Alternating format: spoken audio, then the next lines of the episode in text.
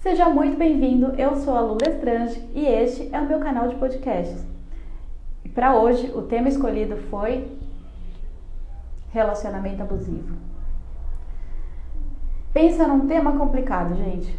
Então tá, antes de mais nada, acho que todo mundo já passou ou já causou um relacionamento abusivo. Talvez nem tenha se dado conta. Você pode ter sido vítima ou autor de um relacionamento abusivo sem nem sequer perceber. Olha que loucura, porque infelizmente, por incrível que pareça, o número de pessoas envolvidas, o número de pessoas com atitudes que levam a relacionamentos como esse é muito grande. É muito grande. A nossa cultura meio que nos faz maquiar um pouco e até romantizar situações envolvidas em relacionamentos abusivos.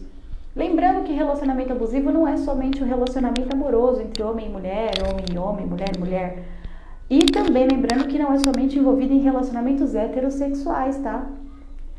O relacionamento abusivo ele pode partir de um patrão com relação ao funcionário, ele pode ser é, entre amigos, inclusive. É o que eu vejo muito. Aliás, eu já passei por uma porrada de relacionamentos abusivos e já chego nesse ponto pode ser inclusive entre mãe e filho, pai e filhos. E este é um dos mais comuns, acreditem se quiser. Então vamos lá. Antes de mais nada, eu vou dar uma breve explicação, uma breve explanada aqui, alguns exemplos, exemplos é, práticos do que seria um relacionamento abusivo entre homem e mulher, entre mulher e mulher, entre num relacionamento amoroso, eu acho que não é novidade para ninguém, né? É aquele relacionamento que ele causa uma certa dependência, é aquele relacionamento onde uma das partes, aliás, isso é um conceito geral. Em todos os exemplos de relacionamento abusivo, uma das partes fica é, à margem do relacionamento, uma das partes fica ofuscada para que a outra parte possa brilhar.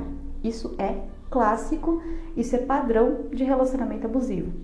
Então, todos os casos essa característica estará presente. E aí a forma como isso acontece é que varia muito. Em alguns casos, a parte que está brilhando enquanto a outra está ofuscada, digamos assim, é, faz com que a outra parte acredite ser dependente dela. Tem relacionamentos que conseguem esse status de pseudo superioridade com base no medo alguns com base no amor. Sim, tem gente que se deixa ofuscar, que se deixa é, sobrepor, que se deixa inferiorizar por amor. Está certo? Não, está errado. A gente tem que parar de romantizar isso. A pessoa que se deixa colocar na situação de vítima num relacionamento amoroso, ela também tem sua parcela de culpa. Não é uma coisa fácil de falar, não é uma coisa fácil de perceber. Às vezes a gente nem percebe que está no relacionamento abusivo e definitivamente não é uma coisa fácil de lidar ou de contornar. Mas precisa ser feito, porque o relacionamento abusivo ele não melhora.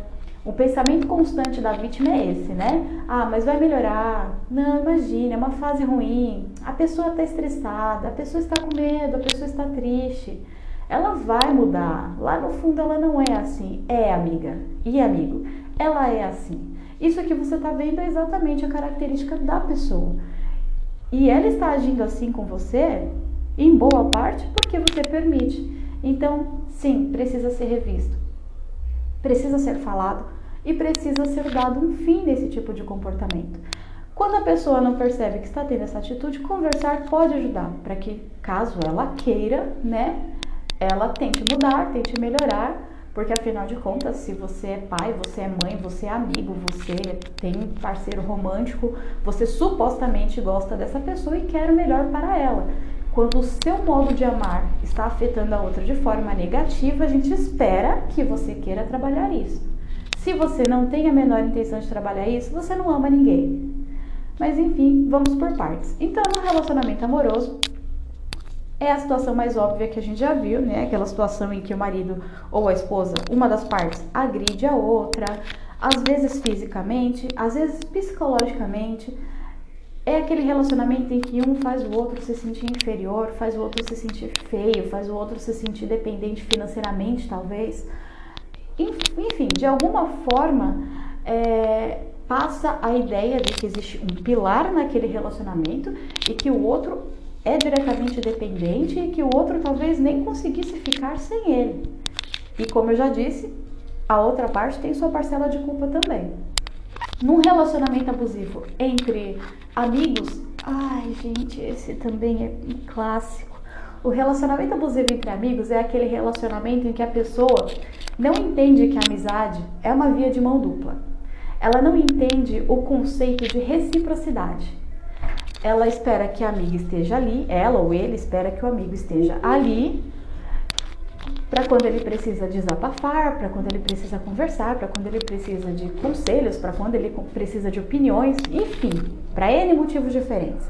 É aquela pessoa que está sempre ali do teu lado, sempre te consultando, sempre te requisitando e ela não para para pensar um minuto sequer, nem num leve devaneio, que você talvez precise também desse tempo para você ou que você precise de atitudes semelhantes, que você talvez precise também desabafar, que você precise também, talvez, de opiniões, ou que você apenas não esteja bem o suficiente para ouvir aquele desabafo no momento. Porque sim, galera, não é egoísmo dizer não, eu não estou afim de ouvir isso agora, não, eu não posso ouvir agora as suas desgraças.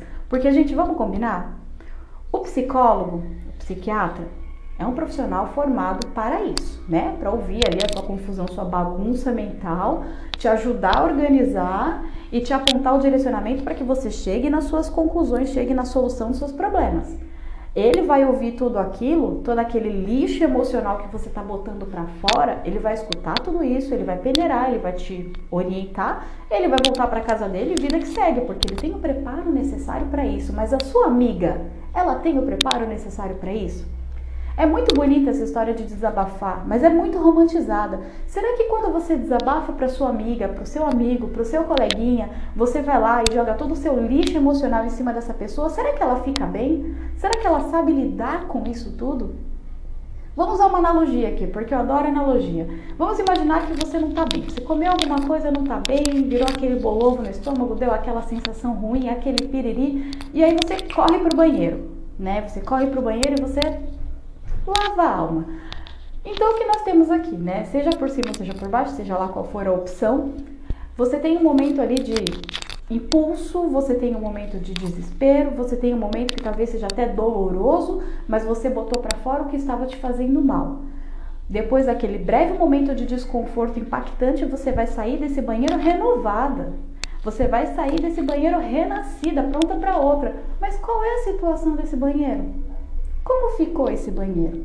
Então, antes de usar a amiguinha como caçamba para lixo emocional, vamos pensar na amiguinha. Basicamente, o relacionamento abusivo entre amigos é assim. Uma pessoa que não está realmente preocupada com o bem-estar da outra e está procurando apenas uma muleta emocional. E, gente, isso é péssimo. Porque o amigo, né, a outra parte, a caçamba no caso, ela quer o bem do amigo ela se preocupa de verdade, ela está envolvida de verdade. Então ela vai recebendo tudo aquilo. Ela vai recebendo, recebendo, recebendo. E a outra pessoa está ficando bem porque está despejando. E aí você fica feliz porque você está recebendo e está fazendo bem para a amiga. Em compensação, quando a outra termina de desovar tudo em você, você está um caco.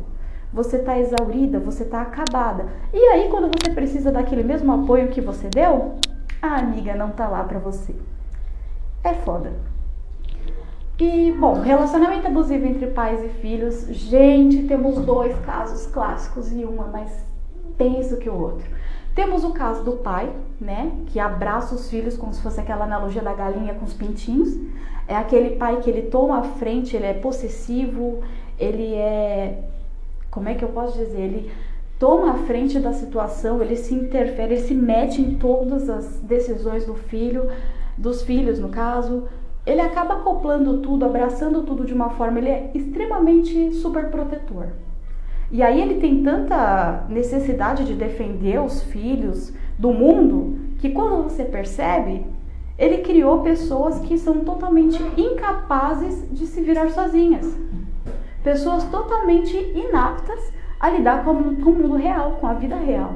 E aí essas pessoas não crescer e no decorrer da vida, esse pai ele vai continuar se metendo na vida deles, ele vai continuar, ele tem pavor de perder o controle. É aquele pai que seus filhos disserem que vão mudar de cidade, que vão mudar de bairro, ele entra em pânico, porque ele tem a necessidade do controle. Então, isso é um relacionamento abusivo. Isso é muito prejudicial na criação dessas pessoas. E isso tem um impacto terrível na sociedade, porque isso cria pessoas, gera pessoas que realmente não estão emocionalmente preparadas para lidar com a vida. Isso é horrível. Em contrapartida, nós temos o outro modelo de pais extremamente abusivos, né? De relacionamento abusivo entre pais e filhos. Que é aquele clássico também, né? Aquela mãe guerreira, aquela mãe que batalhou, que ralou para criar os filhos, que passou por N situações, inclusive deixou de comer para dar comida para os filhos. Isso é louvável, isso é maravilhoso. Quando essa mãe não faz do filho um bode expiatório emocional, que é uma coisa que a gente vê muito. É aquela mãe que vai jogar na cara todas as situações ruins que passou por causa do filho, ela vai jogar tudo isso na cara do filho. Vale a pena a gente lembrar aqui que ser mãe é uma decisão. Existem N, N formas de evitar uma gestação. Então, quando a gente é, quando nós damos continuidade, nós geramos uma criança, estamos sim assumindo uma série de responsabilidades e foi uma escolha nossa. Então não é justo de forma alguma criar uma pessoa é, esfregando na cara dela de tempos em tempos o quanto aquela pessoa ferrou com a vida dela, né? Imagine o impacto que isso tem no emocional dessa criança. Ela vai crescer com a culpa de tudo de ruim que aconteceu na vida dos pais. E, gente, isso é terrível. Entre patrões e funcionários, eu não preciso nem dizer, né, gente? Todo mundo já deve ter tido aquele chefe que é totalmente incapaz de fazer o que você faz, que não tem o seu potencial, e aí o que, que ele faz? Ele joga todo o trabalho dele em cima de você. É aquele chefe que não tem a menor intenção de respeitar o conceito de. É... Ai, me fugiu a palavra. É aquele chefe que não está ligando muito para suas obrigações, para os seus direitos e deveres. Para ele, você só tem obrigações ele ignora totalmente a ideia de atribuições do seu cargo e ele vai jogar tudo o que ele não quiser fazer para cima de você. Ele vai te sobrecarregar. E mais, por não conhecer a complexidade do trabalho, por não saber fazer o que você faz, ele também não vai saber determinar as prioridades. Ele vai te passar tarefas de extrema importância simultaneamente ele vai te passar tarefas idiotas e ele vai cobrar os dois ao mesmo tempo e não vai entender por que, que você fez um e não fez o outro e vai ser uma bagunça e trabalhar para esse sujeito vai ser o caos. E é isso, gente. São os piores, acho que os exemplos mais clássicos, os exemplos que a gente vê no dia a dia, infelizmente, são esses.